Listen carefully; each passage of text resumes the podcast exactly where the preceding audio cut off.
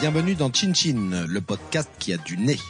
Je suis Vincent Fiorani, fondateur et gérant de la société Dégustez-moi, leader des cours et des formations en œnologie en France.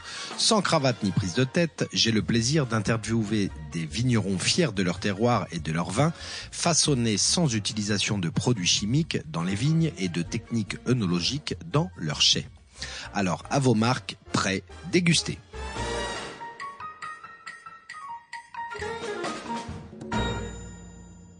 Aujourd'hui, nous partons à la rencontre de Benoît Tarlan, des Champagnes Tarlan, situé à Euilly, à côté d'Épernay, dans la vallée de la Marne. La maison Tarlan, en conversion biologique, fait partie des très belles maisons de vignerons en Champagne. Sur près de 15 hectares, il façonne de jolis champagnes avec du volume et toujours une grande fraîcheur due, entre autres, à un faible, voire très faible dosage. Avec une mosaïque de sol allant des sables au silex en passant par l'argile et la craie et la mise en avant des cépages oubliés comme l'arbane et le petit mélier, la maison Tarlan nous offre des champagnes singuliers et énergiques à la personnalité bien trempée. Nous parlerons entre autres de la méthode de vinification du champagne, de dosage, de cépages oubliés et des accords mets et champagne. Nous allons maintenant retrouver Benoît Tarlan des Champagnes Tarlan dans la vallée de la Marne. Nous sommes aujourd'hui avec Benoît Tarlan des Champagnes Tarlan à Euilly, à côté d'Épernay dans la vallée de la Marne, en Champagne. Salut Benoît. Salut, ça va? Ça va et toi? Ouais. Bon, est-ce que tu peux commencer euh, par te présenter s'il te plaît? Eh ben écoute, euh, donc je suis Benoît Tarlan, vigneron à Euilly. En fait, euh, avec ma sœur Mélanie, on, s'occupe du, du champagne Tarlan, de la, du domaine Tarlan, dans ce petit village qui est Euilly, à quelques kilomètres d'Épernay, comme tu l'as dit. On est ensemble euh, là directement dans les caves et juste autour du, du vignoble euh, de Yi, donc euh, on va pouvoir en discuter si tu veux. Eh ben avec grand plaisir. Donc je crois bien que c'est le, le si je dis pas de bêtises euh, euh, famille euh, donc dans le Champagne depuis 1687. Ouais, c'est ça. C'est nos cheveux gris, toi. On a tous les deux les mêmes bah cheveux gris. À peu près même Euh, même cheveux, même barbe grise. ouais. C'est ça. bah, c'est l'âge, c'est 187. C'est, euh, on est la douzième génération de vignerons. Donc, euh, vignerons en Champagne. C'est-à-dire qu'on a eu cette chance en tant que jeune vigneron. Moi, quand j'ai commencé, j'avais mes parents, oui, mais aussi mes grands-parents et les arrière-grands-parents qui étaient vivants. Il y a une vraie transmission humaine de, de tout ce savoir-faire euh, bah, vigneron au départ. Mhm. C'est pas juste une transmission de patrimoine ou de terrain. C'est vraiment une l'idée d'accompagner euh, avec chacun ce qu'il a connu à son étape. J'ai toujours, on a de la chance d'être toujours là, parce que la Champagne, c'est aussi une région où ils ont connu. Enfin, moi, quand tu discutais avec mon grand-père ou mon arrière, il te parlait aussi des guerres, euh, des, des conflits de vignes. Quand ils les ont replantés, ils ont d'abord dû reboucher des trous d'obus, des trucs comme ça. Ouais. Donc, tu as tout ce, ce côté euh, historique familial. Et en fait, avant, moi, je l'ai pas connu parce que euh, j'étais pas né, mais il y avait Louis Tarlan qui était mon arrière arrière grand-père, qui est le premier à avoir fait des vins de champagne effervescents dans la famille.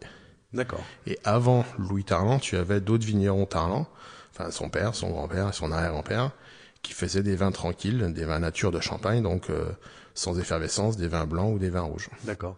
Donc premier euh, premier vin effervescent, il y a il y a quoi 100... C'était juste après la Première Guerre mondiale. OK. Voilà. Ok. D'accord. Donc euh, cinq générations 1920, avec ça. c'est ça les années 20. Donc ça fait qu'un siècle au bout du compte sur les les 12 générations. euh, Sur l'effervescence, ça fait un siècle. Sur le côté vin tarlant, ça va faire euh, ouais presque deux. Et puis avant, ils étaient vignerons, mais pareil, en 1687, c'était avant la Révolution française. Donc en fait, dans leur état civil, nous, ce qu'on a retrouvé d'un point de vue euh, généalogique, tu voyais que quand ils se mariaient ou quand il y avait une naissance, tu devais marquer le métier, c'était vigneron. Mais ils n'étaient pas propriétaires, ils travaillaient pour je sais pas quel euh, comte ou duc ou, ou seigneurie à côté, mais ils étaient vignerons. ouais. Ok. Et de ton côté, le, le, le fait de reprendre le domaine, donc maintenant tu, tu travailles avec ta sœur, Oui. euh, ça a toujours été naturel pour toi ou tu t'es posé la question à un moment de faire autre chose, de bosser dans... On va dire que ça, le déclenchement, il s'est fait bah, quand t'as à peu près, euh, allez, pas- peut-être pas 18, mais 20 ans, quoi. Avant, j'étais plus ouvert à tout. euh, les parents mettaient pas trop la pression non plus. Donc, si tu veux, il y avait pas de, c'était pas systématique ni automatique, mais j'aimais bien la nature. Le vin, j'ai rapidement compris que c'était un facteur de convivialité euh, intéressant et que non, mais c'était ça, oui, ça reste quand même quelque chose d'assez extraordinaire, une forme de, de, de, magie humaine autour de ce produit culturel qu'est le vin, qui m'a tout de suite euh, plu. Et après, euh, oui, quand j'ai passé 20 ans, je me suis dit, c'est, j'y vais. Ouais. Et ma sœur m'a rejoint 4-5 ans après, pareil, elle aussi, elle avait traîné un peu en Écosse, elle était, elle a fait un festival de, cinéma, euh, je crois que c'était au Maroc. Donc au début, pas du tout dans le vin, et puis après, euh, euh, quelques discussions de famille, on s'est retrouvés, on s'est dit bon, on partage les mêmes valeurs, c'est, c'est pas juste travailler en, mm. en, famille, mais si t'as pas les mêmes avis, ça peut vite te clasher. Mm. Et, et, finalement, euh, eh ben, sur les fondamentaux, en tout cas, on partage cette même idée vigneronne qui nous a été transmise. C'est-à-dire que quand tu baignes dans ce dans ce truc un peu bizarre quand je dis quand, quand tu croises tous les deux jours tous les jours ton arrière-grand-père tu bah finalement tu tu donnes du sens à ton pourquoi tu es là et qu'est-ce que tu as envie d'apporter comme pierre à l'édifice ouais. ouais. ouais bien sûr bien sûr et euh, comment tu quelle formation t'as fait? Comment tu t'es euh... alors la formation bah on va dire surtout la plus celle la plus forte autour du vin, euh, c'est celle, la, avec quoi j'ai terminé, c'est-à-dire que j'ai fait le master de, de l'OIV. Ouais. Et ça, ça a été un, magnifique. Euh, je sais pas si c'est un accélérateur. C'est à l'époque, c'était un accélérateur quand t'es jeune. Maintenant, même euh, peut-être 20 ans après, c'est quelque chose qui permet de garder ton esprit ouvert, de casser toute barrière que tu peux avoir du, justement du fait de soit du conservatisme d'une région, soit de raisonnement un peu euh, ethnocentré mm. ou, vraiment sur ton sur ton milieu que tu connais simplement. Bon bah là, ça a permis de de casser toute œillère que tu pouvais avoir et au contraire d'avoir une meilleure vision de ta bah, de là où tu habites et là où tu vas travailler après quoi. et je dirais même aujourd'hui, c'est ça reste valable, c'est-à-dire que moi j'ai toujours cette envie de découvrir, d'apprendre aussi de l'autre parce que ça te permet de réfléchir sur toi-même aussi, quoi. Bien sûr. Et euh, oui, parce qu'il faut rappeler donc le, la formation de l'OIV, Organisation internationale de, de, la vigne et du vin. C'est vrai. Donc le master de l'OIV, c'est donc c'est un master. Euh, l'idée, c'est le concept. C'est toujours un peu compliqué à expliquer, mais c'est euh, sur à peu près deux ans, on va à la rencontre de différents pays et professionnels dans le monde du vin, d'une façon transversale sur la filière vin, mais dans tous les pays où on peut boire ou distribuer du vin. Donc c'est assez euh, c'est assez énorme. C'est-à-dire qu'on on allait de, de, je sais pas moi, du Chili à la Nouvelle-Zélande, euh, en de, Tous les pays la région de Tokai, euh, enfin toute la, tout, partout à l'époque. Partout on fait du vin. Voilà, c'est ça. Donc depuis, ça s'est encore amplifié parce qu'il y a plus de pays qui en font du vin et, le monde s'est ouvert différemment par rapport au vin. mais ça reste une formation. c'est vraiment bizarre, c'est-à-dire que c'est toujours difficile à expliquer en tant que tel. Euh, c'est pas juste un tour du monde, c'est-à-dire que c'est un tour du monde, oui, mais on, avec une promotion multiculturelle et en même temps avec ce point commun qu'est le vin et finalement les échanges, tu les vois euh, d'un point de vue et professionnel, c'est pour comprendre, bah, je sais pas moi, le, comprendre euh, l'ampélographie en Géorgie, euh, comprendre la vinification à l'australienne ou à la mm. ou à l'américaine. Enfin, si tu veux, c'est vraiment quelque chose qui te permet de pas dire ça doit être comme ça. Si, on, si, on, te dit ça doit être comme ça, tu dis bon attends, oui, mais de l'autre côté de la planète, ils font, ils font différemment. Surtout en France où on est un peu auto-centré quand même, même si ça, oh, ça, un ça, bouge, se soigne, ça, bouge, euh... ça bouge quand même, heureusement. Mais, bon. mais, mais non, mais c'est aussi par l'échange qu'on arrive à progresser, quoi. Ouais, bien sûr, bien sûr. Donc tu as fait ce, ce master et après au niveau euh, vinif ou viticulture, tu as fait des formations à droite à gauche. Tu as vraiment appris euh, ici. Euh, oui, double, sur le domaine? double. Bon, j'avais travaillé dans des domaines en Allemagne mais on va dire le côté vraiment approche du vin à la champenoise. J'ai appris les fondamentaux. Enfin, moi, le travail, par exemple, en cave, je sais euh, faire du vin de champagne effervescent grâce à mon grand-père. Il pourrait y avoir une coupure de courant, plus d'ordinateur. Je suis encore capable de te faire euh, euh, tout ce qu'il faut pour avoir une deuxième fermentation parfaite. C'est-à-dire que savoir entretenir un tonneau, vinifier pour faire des, des grands vins de champagne, on va dire, j'ai les éléments, ouais, vrai dans le sens euh, vigneron par la main quoi. Et ça, ça cette chance là, elle a été J'en parlais tout à l'heure avec le côté familial, mais cette transmission, elle était euh, authentique. J'ai eu cette chance. Par exemple, mon arrière-grand-père, il a, il a vécu jusqu'à 100 ans et quelques mois, et toujours en, on va dire en forme euh, avec une vision parfois un petit peu sarcastique, tu vois, de la vie qui passe, mais en tout cas toujours euh, toujours frais et vaillant. Et lui, par contre, euh, la transmission viticole, eh ben, c'était un double une double vision entre mon arrière-grand-père avec une vision vraiment, enfin voilà, lui il a fait du vin dans des vignes entre deux guerres où parfois les, les vignes elles valaient autant qu'un cerisier quoi. Ouais. Donc, quand oui, tu, pas tu remets ça le contexte, euh, ils avaient euh, un cheval, ils étaient heureux de l'avoir. Donc, si tu veux, c'était euh, une autre époque. Pas sur l'or. non, non, c'était compliqué, c'était c'était dur. Et après, donc tu mettais ça en, en, parallèle ou en confrontation avec la, le développement de la période de mon père, où là finalement la Champagne, c'est aussi la Champagne des années 70-80, où il y a eu des développements forts. Et finalement, c'est un peu cette, ces, pas ces confrontations, mais ces discussions entre générations qui ont fait évoluer le, le, le champagne tarlant à ce qu'on est aujourd'hui. C'est-à-dire, c'est s'inspirer du passé, quand même être, avoir une forme de, de rationalité, de précision, de, de s'appuyer sur des choses euh, vraies. En fait, on est l'esprit, pour moi, l'esprit vigneron, il est euh, s'appuyer sur des choses.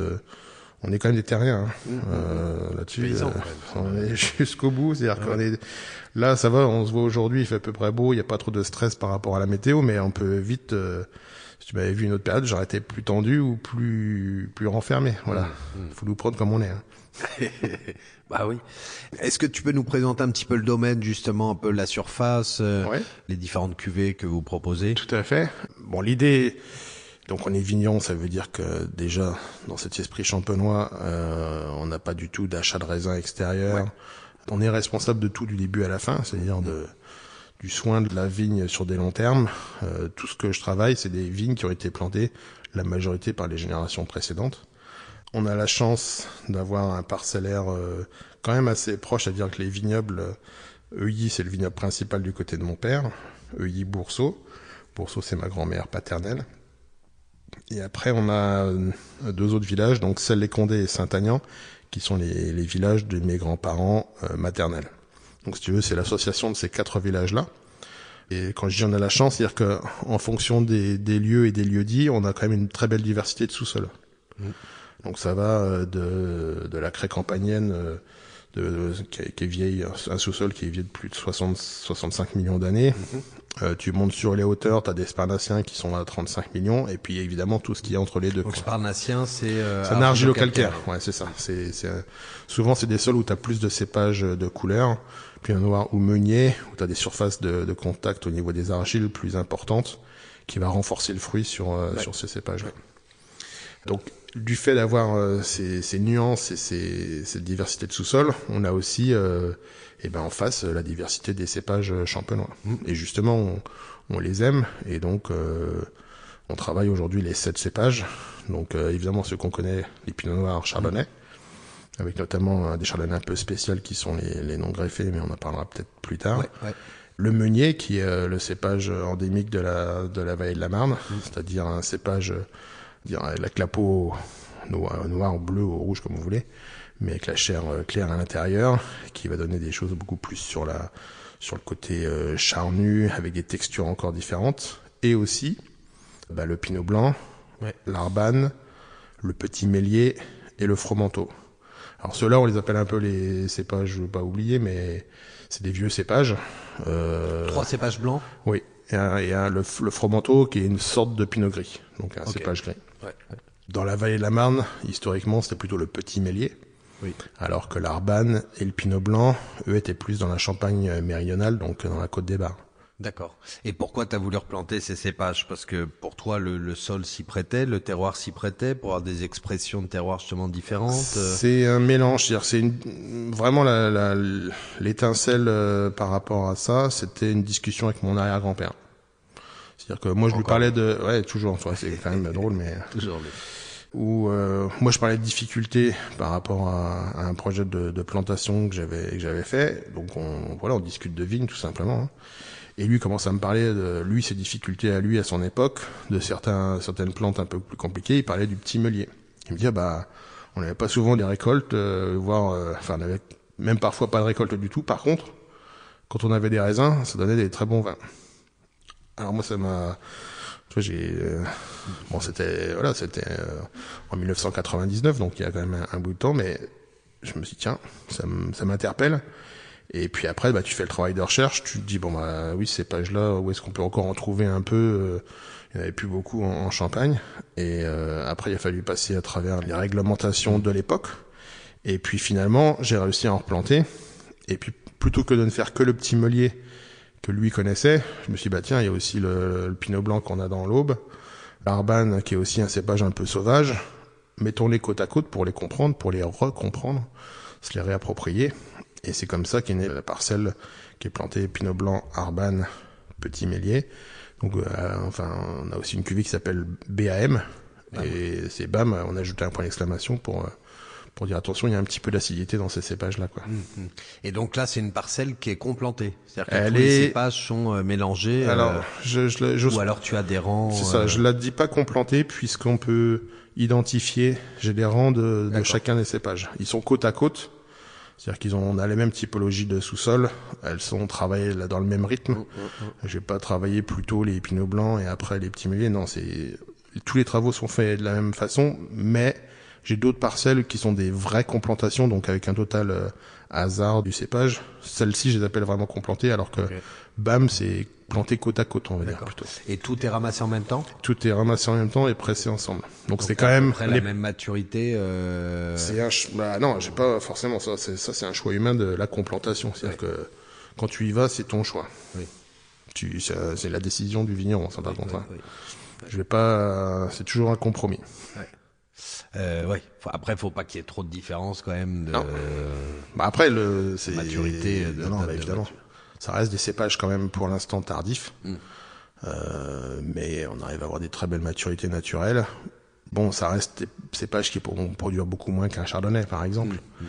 Mais j'ai pas non plus les mêmes écueils que mon arrière-grand-père. Ouais. Les années à zéro, je touche du bois quelque part. Pour euh, l'instant, euh, ouais. mais ça va quoi. Ouais. Et tu parles de, tu parles de rendement justement. C'est quoi? C'est du simple au double, au simple au triple entre ouais, chardonnay ça peut être du simple au triple. Ouais. Pas... Ah ouais, ouais, simple au triple. Donc quand tu fais cette décision de les mettre, euh, tu mm. y vas pas pour produire mm. beaucoup. Hein. Mm.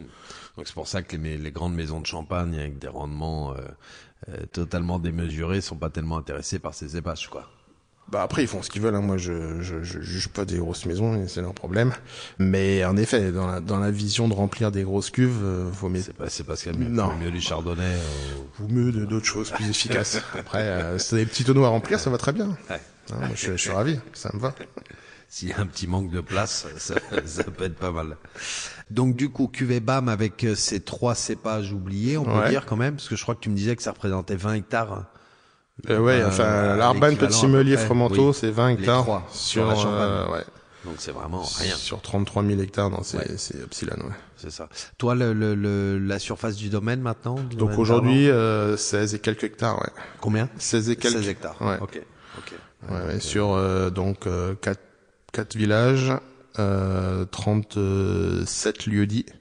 Ouais. Donc avec une euh, l'idée quand même de bah, d'aller jusqu'au bout du concept, c'est-à-dire de presser, vinifier chaque lieu-dit et chaque sous-sol de façon euh, intègre et, et intégrale jusqu'à la ouais, fin. Ouais, d'accord. Alors donc les terroirs, tu nous as parlé argilo-calcaire, on a vu ouais. la craie. Ouais. Euh... T'as du lutétien, le lutétien c'est même sous-sol que Paris. Oui. Euh, là, on l'a surtout sur le sur le village de Celles-les-Condés. D'ailleurs, on a sorti un millésime euh, 2005 qu'on avait surnommé la lutétienne et qui était uniquement sur des sous-sols du lutétien. C'est les mêmes. Euh, tu prends le Louvre, c'est fait avec des, des calcaires okay. du lutétien. Tu prends euh, la plupart des, des, des immeubles haussmanniens, c'est des, des pierres du lutétien. D'accord. On est cette même, euh, c'est des calcaires durs, donc une roche qui est, qui est pas friable, ouais. comme ouais. pas aussi spongieuse que de la craie. Ouais. Euh, et là, bah, c'est des sols pauvres, euh, enfin par rapport à la vie de la plante. Donc les dix premières années d'une vigne, c'est un peu compliqué. Mais après que le racinaire est, est, est, est, comment dire, est fouillé, enfin est allé chercher les failles de, de, ces calcaires pour aller bah, chercher de l'eau et chercher une nutrition, ça donne des, des, on a surtout des pinots noirs sur ces sous-sols-là et ça donne des vins avec une charpente assez intéressante. Ok. Et après, donc, tu as aussi un, une partie avec des sols euh, sablonneux. Ouais. Euh, avec du ouais. sable. Euh, c'est pas, pas le même sable que dans le Saumurois ou dans le sud euh, plutôt brun. Là, c'est un sable, c'est presque un sable de plage. Quoi. Ça, c'est la plage. Vraiment, c'est la, plage, mais il y a 40 millions d'années. voilà, c'est ça. Faut imaginer un autre paysage et moins de parasols et. mais oui, non, c'est le lieu dit. Enfin, ça, c'est vraiment un lieu dit. Hein, c'est drôle. c'est une sorte de un décrochement de coteaux. Le lieu dit sur le cadastre s'appelle les sables. Et là, c'est vraiment euh, du pur sable. Donc, la particularité de ce vieux sable-là, c'est que pour nous, en tout cas pour mon grand-père, euh, Joe, donc le fils de Georges, là, on saute une génération, euh, Joe avait, euh, quand il, ça faisait partie des vignes qu'il avait repris quand lui est devenu euh, jeune vigneron, et il a renouvelé cette vigne-là juste en mettant des, des brins de vigne, c'est-à-dire sans sans aller rechercher un porte-greffe américain, sans aller euh, faire ce qu'on appelle le greffage entre un porte-greffe et la vigne principale. Des francs de pied, quoi. Des francs de pied, c'est exactement ça. Donc, euh, le lieu dit les sables, t'as une partie, euh, t'as un triangle où, tu as eh ben, les, les chardonnays non greffés qui ont plus de, on va dire la majeure partie, elles ont plus de 60 ans. Hmm. T'as quelques pieds dans cette vigne-là qui sont là depuis toujours. Même avant, il me racontait qu'il y avait un, il y avait un verger juste au-dessus. Et sur les arbres, T'avais, euh, t'avais des, t'avais ces vignes qui poussaient de façon sauvage et qui, qui, montaient dans l'arbre et qui donnaient des raisins blancs. Et il a recoupé des bourgeons et des brins de ces vignes-là pour les remettre dans la vigne, pour les, pour les replanter, on va dire, nous ce qu'on appelle en ligne mais de façon euh, plus structurée dans, dans la vigne. Quoi. Il faut juste préciser euh, que le phylloxéra qui a, qui a, décimé la vigne, les seuls sols où justement on peut euh, on peut avoir des vignes non greffées, donc en franc de pied, c'est le c'est les sols euh, sableux, ouais. sableux quoi. Ouais. si si t'as plus de l'insecte ne vit pas dans ce bah, il arrive pas à creuser ses, ses galeries, pour aller au racinaire. Le, le phylloxéra, c'est un petit insecte qui a oui qui a décimé bah, l'Europe viticole euh, fin du 19e, début 20e. Mmh. mmh. Et en Champagne, c'était c'était pareil. Ça arrivait plus tard que dans les régions du Sud, mais euh, avant avant la Première Guerre, c'était déjà ça, c'est-à-dire qu'il y avait une, une disparition des, des, pieds, et la seule solution technique a été de mettre un porte-greffe américain. Et les sables aussi, euh, en lisant des anciens textes, tu en avais surtout, bah, par exemple, le long de la Méditerranée, il y a eu certains qui ont planté des, des vignes à ces endroits-là. Mmh parce que c'est la seule solution. Il y avait une autre solution qui était d'irriguer, mais presque d'inonder euh, des vignes. Alors après, ça faisait des raisins, mais pas forcément des raisins top pour faire du vin. Mais, mais à l'époque, ils n'avaient pas encore euh, découvert que le, greffage pouvait aider. Quoi. Bah ouais. Et pour toi, ces vignes-là, justement, qui sont non greffées, quelle est la particularité en dégustation euh, de ces raisins? Je sais que c'est c'est pas quelque chose qui est répétable parce que moi j'ai essayé d'en faire euh, dans un autre endroit, ça fonctionne pas. Donc mm. c'est c'est quelque chose qui est assez unique déjà par son identité technique et son approche euh, quand tu es auprès de la vigne dans le lieu, tu sens que c'est différent déjà. Et ensuite, quand tu le, le révèles en mode euh, fruit, puis en mode vin, donc quand le vin clair, ce qu'on appelle avant l'effervescence, ces dégustations, souvent on les fait passer l'hiver, donc au printemps la dégustation des vins clairs. Et à l'aveugle, donc euh, là dans cette pièce-là, euh, c'est ma salle de déguste, on a peut-être, euh, je sais pas moi, entre 60 et 80 vins clairs différents. Tout est mis à l'aveugle. je veux juste, je mets des numéros, je veux pas savoir ce qu'il y a derrière pour pas être influencé. dès le départ. Eh ben il y a pas, mais cette vigne-là, ça fait partie du top 3 qui va t'asseoir et qui va faire qu'autour de la table, on va passer 15 minutes à en discuter. Hmm on sait pas ce que c'est, et pourtant elle, elle, elle nous fait vibrer différemment et elle t'interpelle fortement. Et qu'on aime ou qu'on n'aime pas, en fait, c'est pas, c'est pas forcément ça le sens. C'est-à-dire qu'il y en a qui peuvent préférer des choses plus corpulentes, d'autres. Et eh ben, elle, a, elle arrive à, à avoir une force tout en ayant une précision extrême. Euh, moi, j'aime, bien donner l'exemple de la pyramide renversée, c'est-à-dire que pour donner une image de la sensation que ça peut nous donner dans la bouche, c'est voilà, c'est d'abord une grande une grande force, une grande présence, et après, hop, elle te prend sur les côtés, elle t'emmène vers quelque chose de, une infinie de longueur en bouche. C'est quand même bluffant, quoi. Ouais. Oui, je te dis, une dégustation des vins clairs, elle mérite le détour, et ça, euh, on l'explique pas bah, autrement. Hein. Bah, c'est vrai que moi, les, les quelques dégustations que j'ai fait de, de, de même cépage bien sûr, même euh, même sol, mais euh, vigne greffée, non greffée. Mhm. J'ai toujours vu quand même une différence euh, qui est euh, au niveau énergie, au niveau. La force du vin, elle est quand même différente. C'est incroyable. Ouais, ouais. C'est incroyable. Quoi.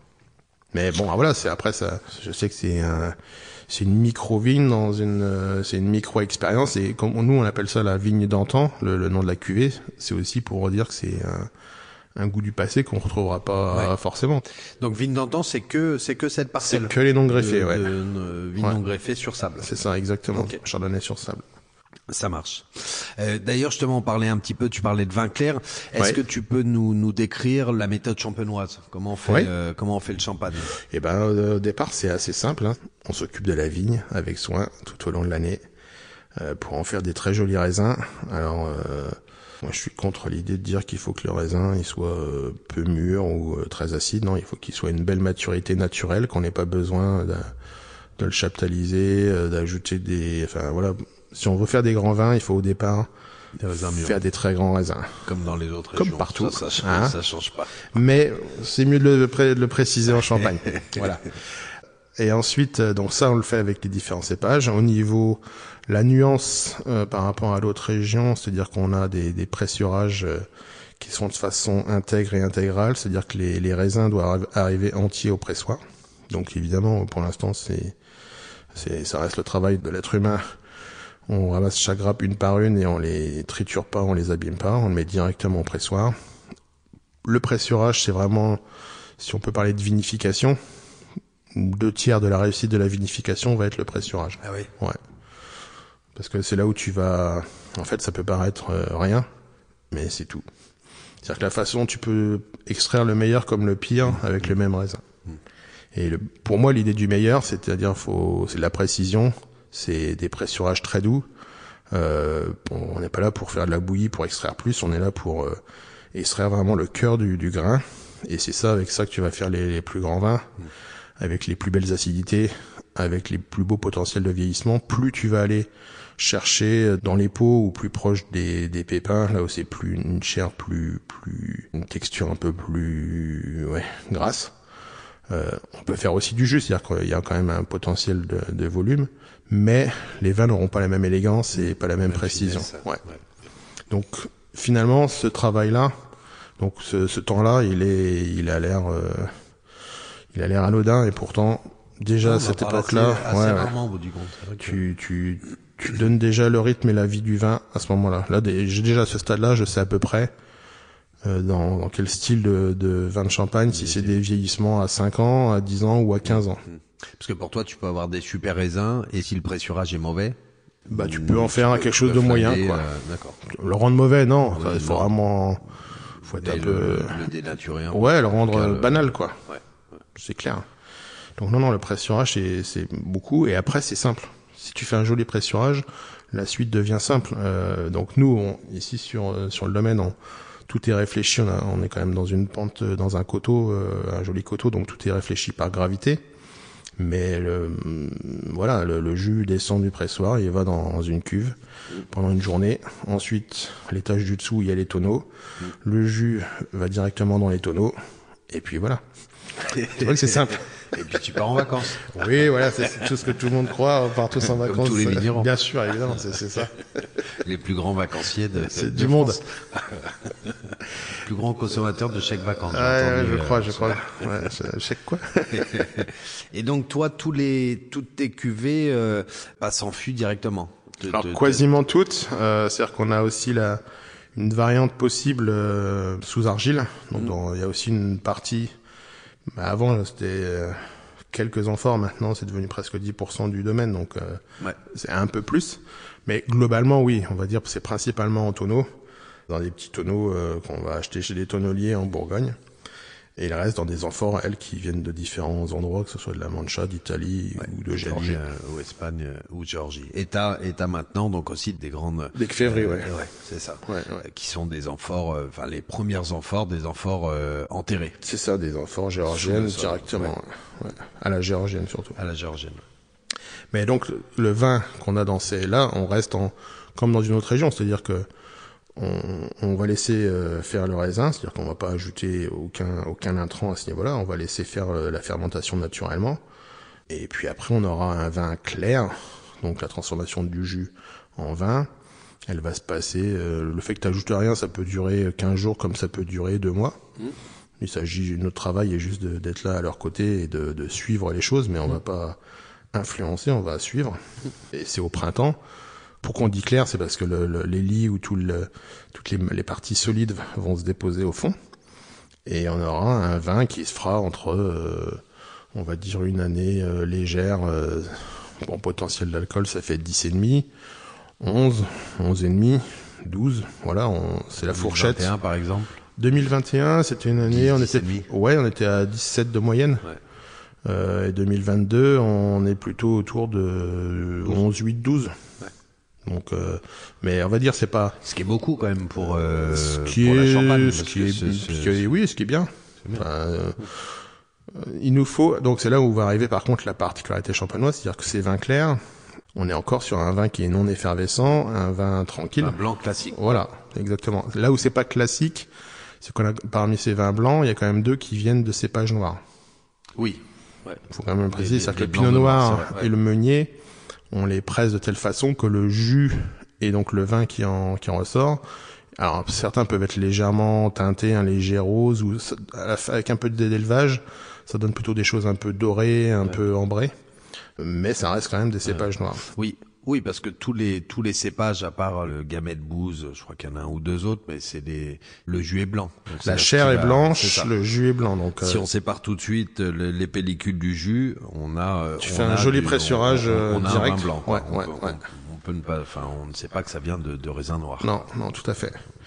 Mais donc on a au départ on a toute cette palette là au niveau des cépages et finalement pour la, la pas la clé mais la, ni la magie mais la la technique pour le pour le rendre effervescent en champagne, c'est là où on va avoir euh, avant de faire la deuxième fermentation. Donc nous on dit première fermentation, celle qui va se passer dans les tonneaux, dans les amphores ou chez d'autres, dans des cuves ou d'autres d'autres contenants. Voilà. Ensuite, il y a quand même la période importante de dégustation des vins clairs, de, de réflexion, d'association ou pas de différents cépages ou de différents sous-sols. Ça, c'est un moment clé parce que juste avant de mettre en bouteille, ça reste un, choix humain et une décision de, de, de, donner une ligne au futur vin pour sa future vie. Et ensuite, le côté vraiment technique des choses, avec euh, la préparation du tirage, donc de la mise en bouteille pour une vinification à la champenoise. Là, tu vas préparer une liqueur de tirage, tu vas préparer ton levain, tu vas assembler ces trois éléments, donc ton vin clair choisi, ta liqueur de tirage, avec ça correspond à l'équivalent de 24 grammes par litre de sucre. Liqueur de, tour, euh, de tirage, oui, c'est du sucre. Là, c'est du sucre, mmh. ce stade-là. Certains, j'ai des copains qui en font, euh, bon, ils sont pas très nombreux à faire ça, mais euh, tu peux prendre de, du sucre de raisin aussi. Mais globalement, c'est du sucre euh, euh, soluble. et ensuite, ton levain, donc ça, c'est des levures en général champenoise, plus ou moins technique. Là, ça, ça, ça va dépendre du schéma à prendre. Nous, on, on, travaille avec nos propres levures. Et ensuite, tu, vas mettre ça en bouteille. Aussitôt, dans la foulée. C'est-à-dire que c'est pas, c'est un tempo. Hein. Souvent, là, on est un peu, toi, tu, on serait vu la veille de, ou la veille ou quelques semaines avant mon tirage. Pareil, je suis un petit peu plus hérissé, ah ouais. un peu plus euh, attention. Mais parce que c'est un moment important, c'est-à-dire que tu vas le mettre en bouteille. Et euh, si tu loupes ou si tu oui, si tu loupes ton tirage, tu peux aussi euh, louper ta deuxième fermentation, avoir des vins qui refermentent pas en bouteille. Donc qu'est-ce qui va se passer? Tu as des levures, les levures elles vont venir euh, scinder le sucre en deux pour créer de l'alcool. Et une levure, elle consomme de l'oxygène, elle va rejeter du dioxyde de carbone. -hmm. Et ben comme on ferme la bouteille de façon hermétique, le dioxyde de carbone au lieu de s'échapper dans l'air et reste contenu dans ta bouteille. Et c'est là où on va avoir ce qu'on appelle la prise de mousse. -hmm. Donc quand la partie gazeuse devient importante tellement, elle devient, elle se mélange au liquide et notre vin devient effervescent. Mm. Donc c'est pas c'est pas un phénomène naturel, c'est quelque chose. Ah, Aujourd'hui c'est quelque chose de contrôlé de sur donc, la méthode champenoise. Bien sûr. En fait c'est né d'un pourquoi c'est arrivé en Champagne? C'est c'est la connaissance et c'est le travail de l'homme qui, qui l'a rendu on va dire répétable et contrôlable. C'est arrivé dans nos régions parce qu'il faisait froid. Donc les fermentations, elles n'allaient pas forcément au bout. C'est né aussi de l'histoire de, avec la cathédrale de Reims, avec les connexions avec les Anglais, qui avaient des verres plus solides et qui ont aussi aimé ce côté effervescent des choses. Donc il y a eu plein de, en fait c'est pas juste une raison, c'est plein de raisons qui ont fait qu'en Champagne, ça c'est, les vins s'y sont prêtés. Les évolutions techniques et les relations avec d'autres pays ont aidé à ce que ça devienne de plus en plus demandé aussi. Mmh. Et puis maintenant, oui, euh, on va dire, ça s'est fait en plus de, ça va faire la champagne effervescente, ça fait 330 ans. Mmh. Voilà. Trois siècles. Ouais. Et donc maintenant, on, on, contrôle mieux. On peut le faire de façon totalement, euh, enfin voilà, moi je, je suis partisan de de, de, de, de peu d'intervention dans globalement. Donc, on peut le faire de façon basique et simple, et ça fonctionne très bien tu peux mettre en œuvre des techniques plus rassurantes, plus sécurisantes, avec des, des produits de logique plus performants. Après, c'est des choix de des choix de chacun. Euh, ouais, après, ça dépend de, de, de, ton idée au départ, en fait. Mmh. C'est toujours pareil. Euh... Donc, donc, donc, là, on a, euh, tu mets en bouteille, donc tu as, tu as le, le, le, vin de base, le vin clair, les levures, le sucre. Ouais. Donc, tu as une seconde fermentation. Tout ça à fait. provoque, ça provoque donc de l'effervescence en bouteille. Combien de temps tu vas laisser, euh, tu vas laisser ça en bouteille? Eh ben, c'est là où va arriver la dernière étape, c'est-à-dire celle où quelle, donnée, quelle durée de vie tu as mis en œuvre dans, enfin, comment sens-tu tes raisins, jusqu'où peuvent-ils aller pour mmh. donner des jolies choses? Alors t'as le côté légal, basique des choses, euh, on va dire, je crois que c'est, je suis même plus sûr, euh, mais ça doit être, je sais plus, c'est 15 mois, euh, le ouais. minimum du minimum légal. Bon, 15 mois, moi si je dégorge une bouteille de 15 mois, je trouverais que c'est un peu léger. Bon, c'est, c'est, ça peut se boire, hein c'est pas le problème. Mais c'est un peu léger en, en richesse aromatique mm. ou même en, en texture. Euh, on va dire. Après nous, on est un peu des, on est un peu excessif dans l'autre sens. Pour moi, mes plus grandes émotions de vin, ça reste des, je me rappelle la dégustation de, de vieux vins de Champagne et d'autres régions, mais ça reste des trucs énormes. Et je pense que ça nous a, ça participe et aussi avec l'historique de la maison ça nous a influencé et impacté pour faire des vrais grands élevages de vin mmh. en bouteille. Mmh. Toi, c'est quoi la durée entre, Là, en ce moment, bah, la cuvée, le, la cuvée le, 0, qui est la cuvée euh... classique, euh, là, en ce moment, on est sur euh, la vendange 15, 2015. Mmh. Donc en 2022, donc on est à peu près sur 5-6 ans d'élevage en bouteille. Ans d'élevage, ouais. Ouais, au lieu des, des, des 16 mois euh, ouais. minimum. Et donc ça, c'est pour la, la cuvée classique. La première cuvée, ouais. Et euh, je sais pas, tu prends. Euh, vigne d'antan, par exemple. La vigne ouais. d'antan, on est sur euh, 16 ans d'élevage. 16 ans. Ouais. Donc euh, c'est pour ça que je dis quand tu fais, quand tu mets ta mise en bouteille, quand tu mets ton vin en bouteille, tu te dis bon, toi je te fais confiance.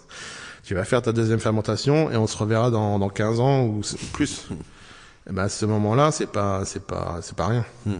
Mais je suppose que tu dégustes de toute manière au bout de cinq ans euh, euh, pour voir un petit peu ce que ça donne oui, ou, ou quand mais, t'as envie justement. Euh... Mais de temps en temps, en fait, il y a certains vins, je les déguste pas tous tous les ans. C'est-à-dire qu'il y en a certains, je sais qu'ils sont là pour euh, 10 ans ou 15 ans. Hmm. Quand tu connais ta vigne et même le fait de le faire, en fait, c'est plutôt moi je le prends dans l'autre sens. Euh, si le, je sentais que le vin ne pourrait pas ne pourrait pas vieillir euh, 10 ans. Dans ce cas-là, il y a des cuvées que je ne fais pas. Mmh. Je me dis bon bah c'est pas l'année à la faire. Mmh. On va plutôt laisser le vin en vin de réserve. On va l'assembler pour faire la cuvée zéro, pour donner des choses plus tendres et pas avec le même potentiel de vieillissement. Et donc, alors là, on est euh, sur cette étape-là. Après, donc, quand tu décides de le mettre en bouteille, oui. tu, tu, tu as, euh... enfin, pas en bouteille, quand de le vendre. En, euh, oui, exactement. Euh, donc là, là, par contre, arrivent des dégustations plus régulières. En fait, mmh. ce, temps, ce, ce moment de décision de dire est-ce que le vin est prêt, est-ce qu'il est pas prêt? Là où il y a des, des, des dégustations, on va dire peut-être tous les trois ou six mois pour mmh. dire est-ce qu'on attend encore mmh. un peu, est-ce qu'on y va? Toi, ça c'est toujours un petit peu, on est un peu fébrile quand même. Parce que quand t'attends dix ans, euh, tu deviens enfin impatient. ouais. T'as soif. Oh, l'impatience, on a réussi à la. Au début, j'étais, euh... je me rappelle mes premières, euh, mes premières cuvées. Euh... Euh, au bout de 3-4 ans, tu sais, j'étais là, je voulais dégorger et puis aller les vendre. Et puis, bah, t'avais les anciens qui disaient, ah, Benoît, attends, attends, attends. Le vin, il est pas mal, mais il a encore tout dans l'intérieur, il euh, y a rien qui se donne. reviens l'année prochaine. Je revenais euh, 11 mois, à peine 12 mois après, je redégorgeais une bouteille à la volée. On dégustait ça avec le grand-père, et il me disait, ouais, c'est mieux que l'année dernière, hein. Mais c'est pas encore ça. Mais moins bien que l'an prochain. Et c'est reparti. non, non, la passion, la, la frustration Ouais, ouais, et l'impatience, ça, Ça, ça apprend la patience. Ouais. Ouais, ouais, là, la patience. Maintenant, ça va, j'ai, pris le pli, mais euh, au début, c'était un peu dur. Et après, donc, t'as la dernière étape, t'as le, le, ce qu'on appelle le dégorgement. Ouais. Donc, juste avant le dégorgement, tu vas faire le remuage. Donc, le remuage, parce que donc, c'est ce vin qui est en attente, tu as le liquide gazeux, et au fond, tu as le, les levures qui sont déposées au fond, donc là, une forme de dépôt. Et là, c'est intéressant parce que tu as une partie liquide et organique, tu as quand même des échanges très très importants. Finalement, Un tous ces arômes, euh, ouais, c'est un élevage, quoi. exactement, exactement. Et ça va donner des, des aromatiques et des textures de vin totalement différents. C'est pour ça qu'on laisse ce temps. C'est pas pour euh, juste pour se dire on attend. C'est là où on, où on dévoile des arômes qu'on n'imaginerait jamais. Bien sûr. Euh, mais par contre, euh, ce dépôt-là, on va l'évacuer. Euh, donc on va remuer légèrement la bouteille, on la touche, on lui fait vivre un mouvement pendant une cinquantaine de jours. Le dépôt va être concentré au niveau du goulot, et là, euh, ce dont tu parles, le dégorgement, c'est l'action de d'évacuer ce dépôt-là. Donc soit le dégorgement à la volée, à la volée, c'est-à-dire qu'avec un mouvement, bah, pareil, précis, où on relève la bouteille d'une certaine vitesse et on ouvre la bouteille en même temps, tu arrives à évacuer que le dépôt et garder le vin à l'intérieur euh, clair. Ça, c'est la, la pratique qu'on fait bah, pour là, tout ce qui est parcellaire. Ouais, ouais. Ça se fait facilement. T'es pas rapide, tu peux en perdre un peu plus. Ou alors, après, tu as des lignes de dégorgement. Donc, nous, on est trop petits pour avoir notre propre matériel, mais on fait appel à une entreprise ouais, qui vient à la maison avec ses machines. C'est c'est assez compact, hein. Euh, mais qui permettent de, de créer un petit glaçon. Et ensuite, ça relève la bouteille plus droite. En ouvrant la bouteille, il y a quand même 6 barres de pression, donc euh, ça s'évacue facilement. Et là, tu as ton vin qui est clair et qui n'attend plus qu'à être euh, rebouché.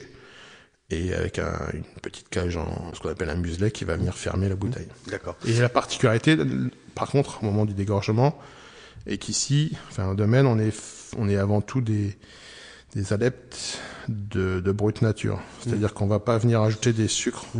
De, on n'a pas de brut, on va dire, avec du sucre rajouté à ce moment-là. Ouais, parce que ce qui est fait, le, le- la dernière action, ce qu'on appelle le dosage, Oui. donc c'est de rajouter du sucre, Oui, euh, plus ou moins, c'est ce qui fait la différence entre un euh, zéro brut, euh, Oui. un brut, un, Un extra brut. demi-sec, extra brut. demi-sexe. Donc Demi-sec. demi-sec, c'est le plus, on va dire, le très, Si on parle du plus sucré, c'est C'est les doux. C'est les doux, plus de 50 grammes. Bon, ça, ce il y qui en a- existe presque plus. Bah oui non, parce que tu sais, tu Ah la, ouais, mode, toutes les grosses euh, industries qui font des trucs euh, bon, avec des glaçons, euh, Ah oui. des cocktails. euh, là, tu ajoutes au moins 50 grammes ou plus. Oui. Oui, oui. Bon, c'est un autre style de, de vision du vin, mais ça existe et de plus en plus. Ça se boit dans des conditions plus avec beaucoup de musique très très fort dans les oreilles. En ayant, déjà, en ayant déjà consommé Peut-être. un petit peu avant d'autres euh, quelques verres. C'est ça. Mais ça donc- existe quand même. Donc le doux. Après on a les le s- demi-secs et secs. sec sec, ouais. Là, on est autour des 20-30 grammes. Oui. Après, tu as le plus classique, ouais, par litre. Le plus classique qui est la catégorie brute. Oui. Donc là, c'est en dessous de 15 grammes par litre. Ouais. En général, on va dire en champagne, ça tourne en général autour des euh, 8, 9, 10 grammes, 12 grammes Mmh. de sucre. En dessous, tu as les extra bruts. Ouais. Donc là, les extra bruts, c'est 6 plus 3, donc c'est en dessous de 9 grammes par litre. D'accord. Et en dessous des, des extra bruts, tu as le brut nature, donc dont nous on est spécialiste. Et là, tu as zéro rajouté. Ok. Donc brut nature ou zéro. Ou dosage zéro. Ou dosage zéro. Ouais. euh, Ok. C'est ça. Et toi, donc sur toutes les cuvées, tu, il y a, y a jamais de dosage? Non. Sur aucune cuvée, Non. tu, tu rajoutes. euh, Non. Ok. À part deux pour des clients, on va dire plus qu'historiques, qui sont qui ont une version juste pour eux de- d'extra brut. D'accord. Mais c'est parce que c'est des clients, on va dire que c'est l'époque de mes parents, voire même des grands-parents. Donc euh, Ok. bon, ils sont ils sont fidèles. hein. Ouais. Mais c'est quand même une tendance, on a quand même une tendance. Enfin, moi, je me rappelle les champagnes que je buvais avec mes grands-parents. Bon, j'avais de la chance parce qu'ils achetaient chez ton pote euh, Boulard, au domaine euh, euh, Boulard. Donc, bon, ils avaient Ouais, d'autres champagnes qui étaient beaucoup moins bons, mais bon, je me rappelle qu'il y en avait certains. Ouais, c'était, c'était. Maintenant, on a quand même beaucoup plus de- d'extra brut, de zéro dosage. En tout cas, on est plus nombreux à en faire. ouais. Ouais, c'est c'est c'est quand même une tendance. euh, après sur la grosse production industrielle, je sais pas, Si, Mais même, eux s'y les- mettent, donc euh, Bah, c'est voilà, pour dire. C'est c'est qu'il y a une vraie, euh, c'est ouais. c'est qu'il y a une vraie tendance là-dessus, quoi. Alors les, les- la spécificité, donc on a parlé du champagne, de la champagne, c'est quand même bon, bah, déjà pas mal de vins blancs issus de raisins rouges. Oui. Donc on peut le voir parce que c'est noté souvent sur la bouteille blanc de noir. Donc quand c'est issu que de, de raisins euh, Noir. rouges, Ouais, tout à fait. euh, ou blanc de blanc. euh, À l'opposé, quand c'est euh, que des raisins blancs, Ouais. on l'a vu donc processus de double fermentation, Oui. donc avec une fermentation euh, provoquée en bouteille, et on a aussi une spécificité quand même euh, qu'on a dans très peu d'autres régions, c'est le mélange de plusieurs millésimes. Tout à fait. Euh, quand je parlais de l'assemblage, juste avant la mise en bouteille, c'est-à-dire que c'est ce moment où, en Champagne, l'histoire a fait que les vins de réserve ont toujours existé dans les caves champenoises. C'est-à-dire que comme on n'est jamais sûr de l'année suivante, ça restait une, une, une, une région septentrionale, donc euh, la sécurité d'avoir tout le temps des raisins et du vin pour l'année suivante. La meilleure des assurances, c'est de se créer euh, des vins de réserve et en garder un peu. c'est parti comme ça. Ah, c'est euh, parti comme ah, ça. hein. C'est pas. Ils l'ont transformé dans, dans, dans le discours en, en ayant en disant que ça fait une régularité du goût, mais la vraie l'origine de ça, elle est purement technique par rapport aux conditions climatiques. C'est c'est c'est vraiment que ça. Ok. Et euh, mais oui, ça ça reste une aide. Enfin, avoir des vins de réserve, euh, quand tu peux dormir plus serein, quand tes cuves ou des tonneaux sont pleins, avec des même des vins des années antécédentes. Et au contraire, tu as certains vins qui ont besoin de ce temps d'élevage un peu plus long, qui vont se patiner un peu plus, qui vont être moins dans le côté euh, fermé.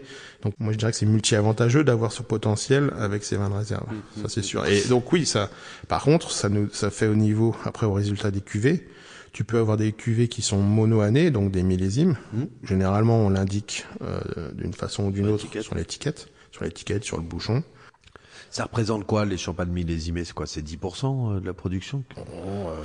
Ça peut c'est varier. Oui, non, non, non, c'est peut-être peut-être un peu plus, mais ça reste. euh, la, la grosse partie reste un assemblage de différentes années. Ouais. Et même pour nous, pour notre zéro, la QV zéro, moi j'ai, euh, il y a à peu près 60, quand je te dis c'est une base 15, t'as 60% de l'année qui est la vendange 2015 et 40% qui sont des vins de réserve. D'accord. Donc t'as 15, 14, 13, 12. C'est quoi Et ton aussi- plus vieux vin de, de réserve? Dans les 40% de vin de réserve, t'as aussi une perpétuelle. Donc c'est une, Ouais. on va dire, c'est une base de vin qui est rafraîchie, mais qui... Solera.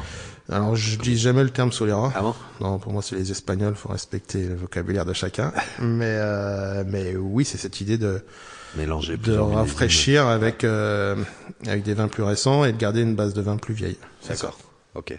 Et ce qui amène aussi justement une complexité aussi. euh, Tu, tu gagnes en, en oui, c'est tu touches pas du tout sur les mêmes euh, le vin se touche pas quand j'y touchais mais au niveau de la bouche du tout de la même façon entre un vin frais de la, la vendange précédente et des vins plus anciens. Ouais, bien sûr. Ok. Euh, les fêtes de fin d'année approchent quand même. Oui, bientôt. ouais. Dans quelques semaines, Euh, on va passer un peu plus de temps à table hein, encore. Euh, Tant mieux. euh, tant mieux, bien sûr. Euh, Est-ce que euh, euh, je voulais qu'on parle un petit peu accord mets et, et champagne? Oui. je trouve que c'est quelque chose qu'on voit un petit peu moins, mais j'ai encore euh, euh, dîné chez des amis il y a pas longtemps, fort sympathique, mais qu'on servit un, justement un, un, un brut nature sur un dessert qui était assez sucré. Et alors je trouve qu'on on- on voit un petit peu moins ça, mais pour moi vraiment le champagne déjà c'est quand même vraiment le vin par excellence d'apéritif, Euh, pas que hein, mais d'apéritif parce que c'est souvent des vins quand même assez droits, assez tendus euh, euh, sur les sur la vivacité, donc ça va ça va euh, égayer, ça va réveiller les papilles, ça donne faim en plus et ça ouvre à d'autres d'autres vins. Donc je trouve ça parfait euh, pour l'apéritif. En dessert, euh, faut peut-être que ça soit un peu plus dosé et que ça soit avec des desserts moins sucrés. Après, quels sont toi tes accords euh, préférés? J'ai déjà eu cette même vision de me dire bon, par exemple, je me rappelle un, un dîner, ça devait être dans les Cornouailles euh, en Angleterre, et il y avait le chef qui m'avait proposé euh, donc all champagne, enfin du début à la fin, euh, même pour le dessert. Et donc nous avec que des brutes nature, donc euh, voilà.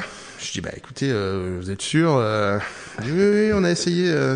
Bon, ok, je vous fais confiance. Après, euh, c'est là où on a cette chance-là en tant que vigneron. On moi, j'ai toujours, euh, j'assume mon travail jusqu'à la jusqu'à la bouteille ici, et après, quand elle est dans les mains du client, c'est elle- le vin prend vraiment sa vraie vie de partage et va, va créer sa propre expérience. Donc, donc j'ai de moins en moins de certitude par rapport aux, aux combinaisons mes vins parce que j'ai quand même découvert des trucs où ça m'a bluffé alors que je pensais avec ma vision un peu champenoise que ça n'irait pas. Et en fait, ça, ça m'a, ça m'a même aidé à encore mieux comprendre mon vin sur certains cas. Et donc là, l'exemple anglais, c'était un truc, il y avait des, il y avait des agrumes. Alors oui, c'est peut-être pas avec des trucs chocolatés ultra sucrés, mais là il y avait des agrumes, un peu de vanille.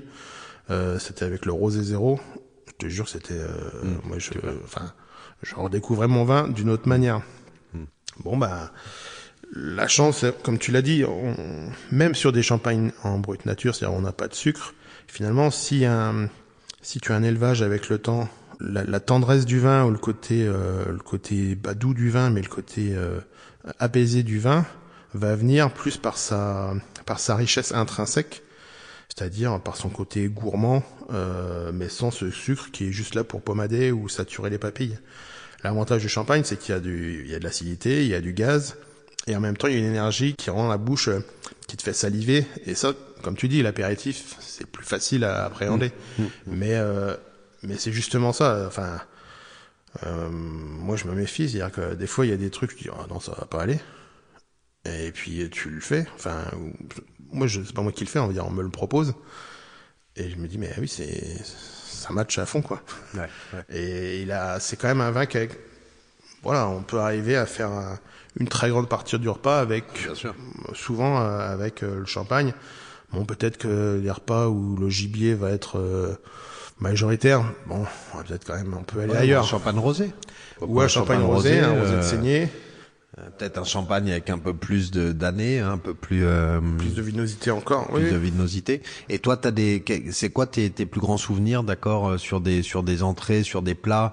Je sais que ça va aussi très bien avec les crustacés quand même, bah surtout les, les, les, non dosés aussi.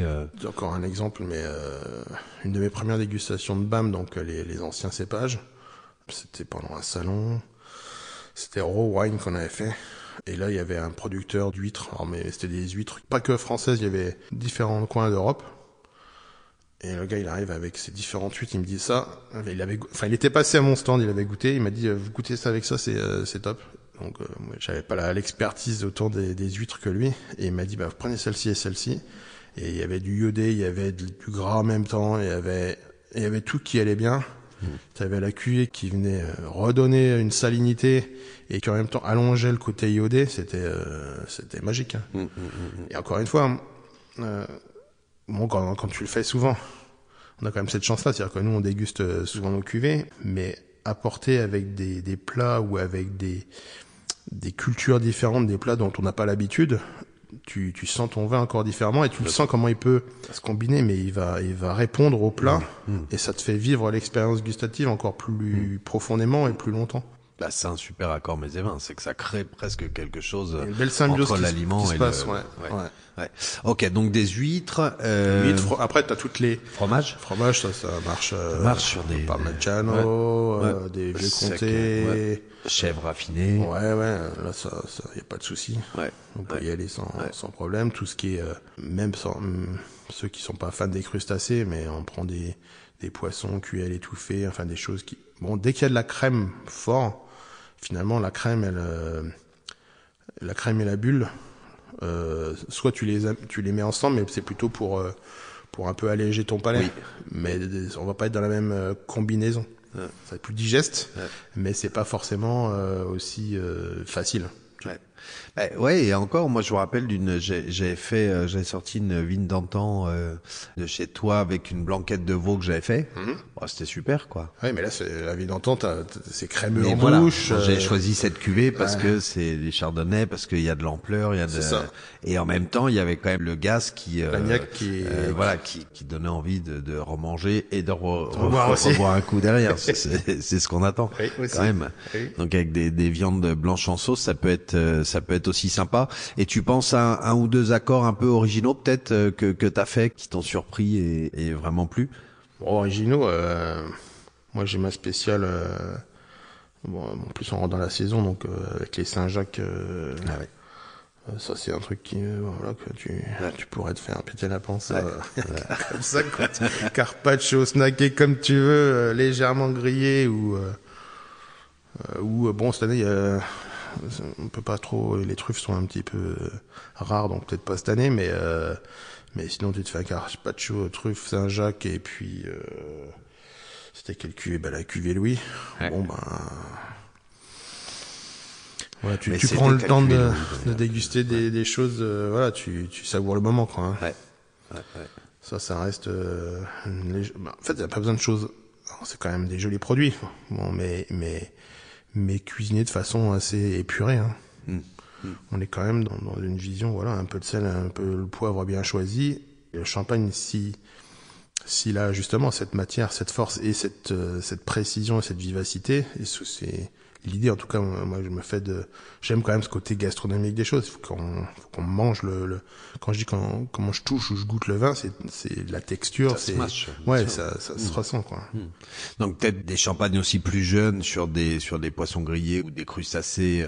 Et puis si on passe sur des choses plus avec de la crème, soit des poissons, soit des viandes, bah des, des champagnes un peu plus évolués. ouais Hein, parce que le, Oui, le- champagne, comme euh, tous les vins, euh, bah ça va prendre de l'ampleur, du gras euh, en vieillissant. Quoi. tout en gardant une énergie La et une salinité du, ouais. du ouais. par la bulle et par son acidité intrinsèque Bah ouais, ouais. D'ailleurs, il est quand même midi midi 40. Ouais. Euh, puis là, on parle de manger. On, On déguste. euh, on goûte une ou deux Volontiers. cuvées. volontiers euh, eh ben écoute on peut goûter laquelle on n'a pas parlé de celle-ci on peut goûter on va ouvrir celle-ci Donc, qu'est-ce que tu qu'est-ce que tu Je te ouvres propose, eh ben écoute, euh, je vais t'ouvrir la Vigne d'Or. La Vigne d'Or, c'est un lieu dit, enfin, derrière la Vigne d'Or, c'est le lieu dit qui s'appelle Pierre de Bellevue. Pierre de Bellevue, euh, ça se trouve sur Oilly. Ça, c'est une cuvée que je connais pas. Ça. Ben écoute, tant bien, dans ce cas-là. Donc, et là, quel type de quel type de sol tu as sur euh, sur cette Eh ben, parcelle sur des sparnaciens. D'accord. Donc argilo-calcaire. Ouais. Et c'est une vigne euh, plantée par mon, arrière-grand-père, Georges, euh, de Meunier. Donc c'est des vieux meuniers de 46. Ouais. Euh, donc c'est parti aussi de notre très vieille vigne. Là c'est un Portogreffe 3309, donc qui est plutôt tendance à faire des petites grappes mais bien mûres. Et on l'appelle, on le surnomme la vigne d'or parce que c'est une exposition, on est sur du sur du est-nord-est. Dans les premiers rayons du soleil, ils viennent taper sur les pieds. C'est une des premières vignes qui est éclairée sur le coteau. Euh, et là, on, commence. C'est vraiment euh, tout récent. On vient de sortir la vigne d'or 2006. Donc c'est cette idée. Souvent le meunier, on le propose. Enfin, on peut en le voir euh, sur des millésimes plus jeunes. On le, on va le toucher, on va le rencontrer sur ce côté un peu agrume, pamplemousse.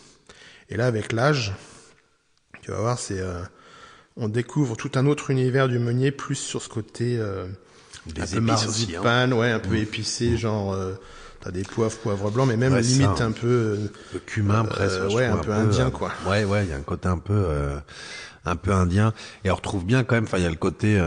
Trouve le- l'argile donne des vins. Enfin, il y a le, Ah, il y a l'ampleur, il y a la matière Ça, de, de l'argile, et puis euh, et puis une tension, euh, tension calcaire comme ça qui vient. euh, Et c'est un vin que tu vois qui va pas être dans la, il est pas dans le frontal, il va pas être juste séduisant au départ. Au début, il est, il s'assied.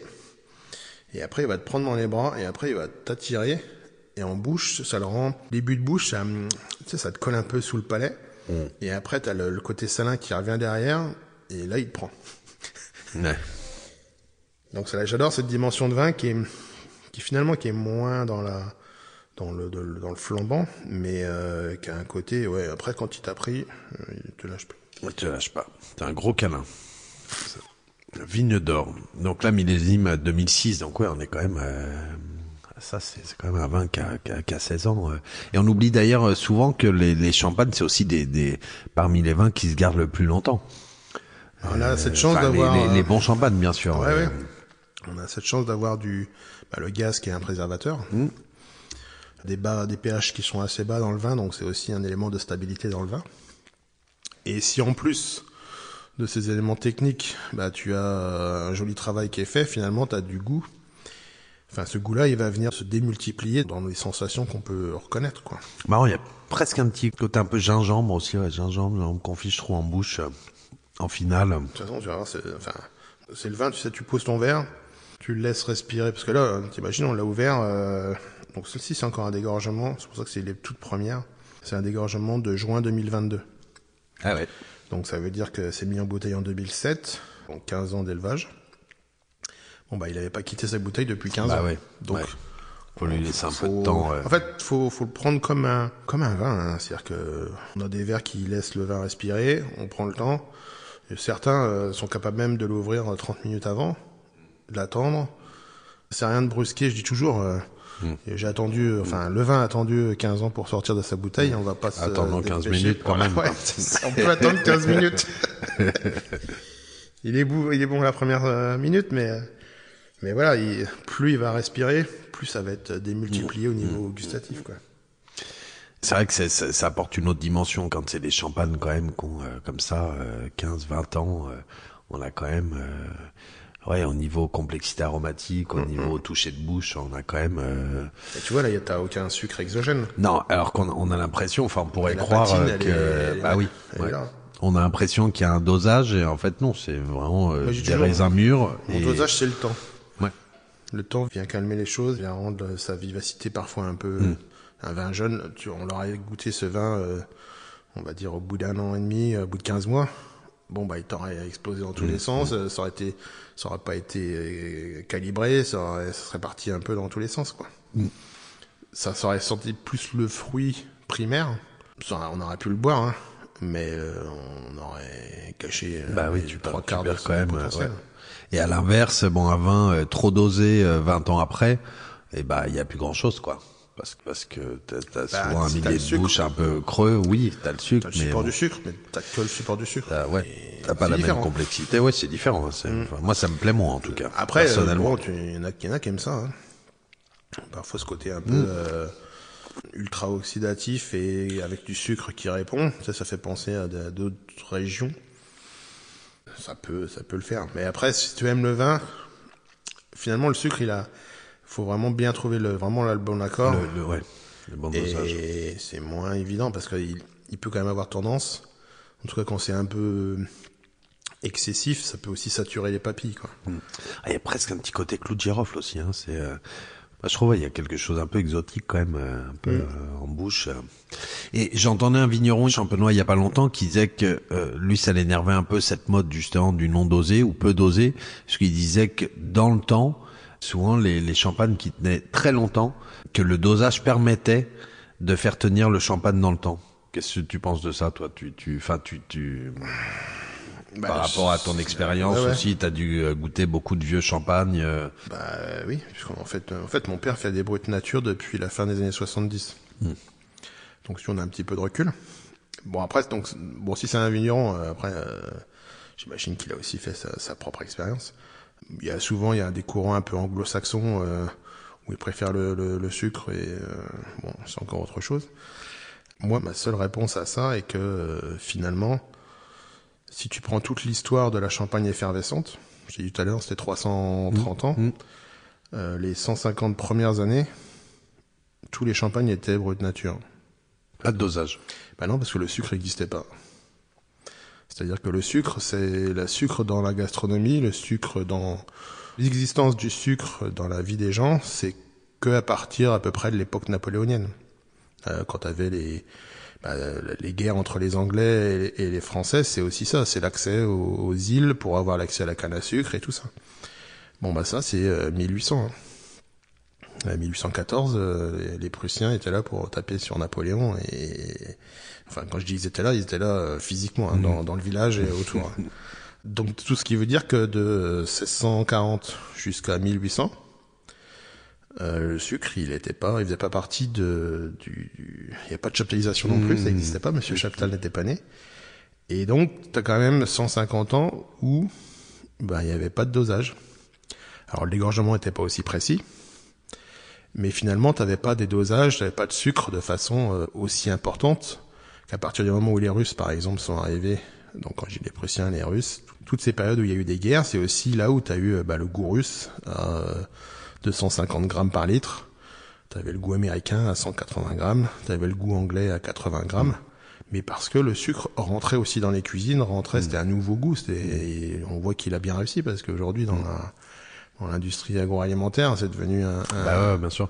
Mais ça serait intéressant d'ailleurs de, de, de faire une cuvée un peu dosée et l'au- et l'autre pas du tout, amusé, pour, hein. pour attendre, euh, enfin pour voir ce que je me ça suis donne. déjà amusé à faire des goûts russes. Juste comme ça, j'avais fait 10 bouteilles. euh, J'ai mis un gros coup de, de crayon dessus pour bien les garder de côté. Bon, bah, c'est du, c'est du sirop sucré, quoi. Ouais. Enfin, c'est du sirop légèrement effervescent. Mais c'était la mode de l'époque. Ouais, bah, euh, Donc, si tu veux, le sucre, encore une fois, donc pour toi, ça fait, c'est pas, ça- c'est pas, finalement, je pense c'est pas ça qui va non, faire tenir le champagne dans le non, temps. Non, non. Le grand vin, oui. Que, que tu un grand Mm. fruit au départ, que tu une vraie maturité et qu'on en ait pris soin, oui. Mm. Ça, bien sûr. Mais c'est d'ailleurs, tu peux. Il n'y a pas besoin d'être champenois pour le dire. C'est-à-dire que tu vas prendre un grand vin de Bourgogne, euh, un grand Meursault, il n'a pas besoin d'avoir du sucre pour être, euh, pour être très grand après 20 ans. hein. Ça reste des raisins. Et au contraire, on a quand même cette chance en plus d'avoir ce gaz qui aide à avoir une, une respiration du vin plus lente et plus longue. Bien sûr. Parce que tous les deux, là, on, on le voit avec nos cheveux gris, hein, on s'oxyde. Mais pour vivre, on a besoin de s'oxyder. C'est-à-dire qu'il faut qu'on respire pour vivre. Donc, euh, et ben, le vin, c'est pareil. C'est-à-dire que l'oxydation, on l'aime pas quand elle est trop brutale et trop flagrante. Par contre, la légère oxydation, donc le fait que le vin continue à vivre et à, et à respirer et à, et à évoluer, eh ben, c'est, donne la patine, quoi. C'est ce qui donne les plus grands, Bah ouais. les plus grandes émotions. Ouais, bien sûr, bien sûr. Bon bah écoute, super. Je vois que ça fait euh, un bon moment qu'on qu'on discute maintenant. Écoute, avec plaisir. Euh, le, le temps est passé bien vite. Euh, merci beaucoup, euh, beaucoup Benoît pour Merci euh, euh, pour ce très joli vin euh, et puis euh, et puis cette agréable discussion. Avec plaisir et puis bah bonne bonne fête à toi. Eh bah merci, toi aussi. À la prochaine. À bientôt. Salut. Salut. Nous voici donc au terme de notre entretien avec Benoît Tarlan, qui je l'espère vous aura passionné.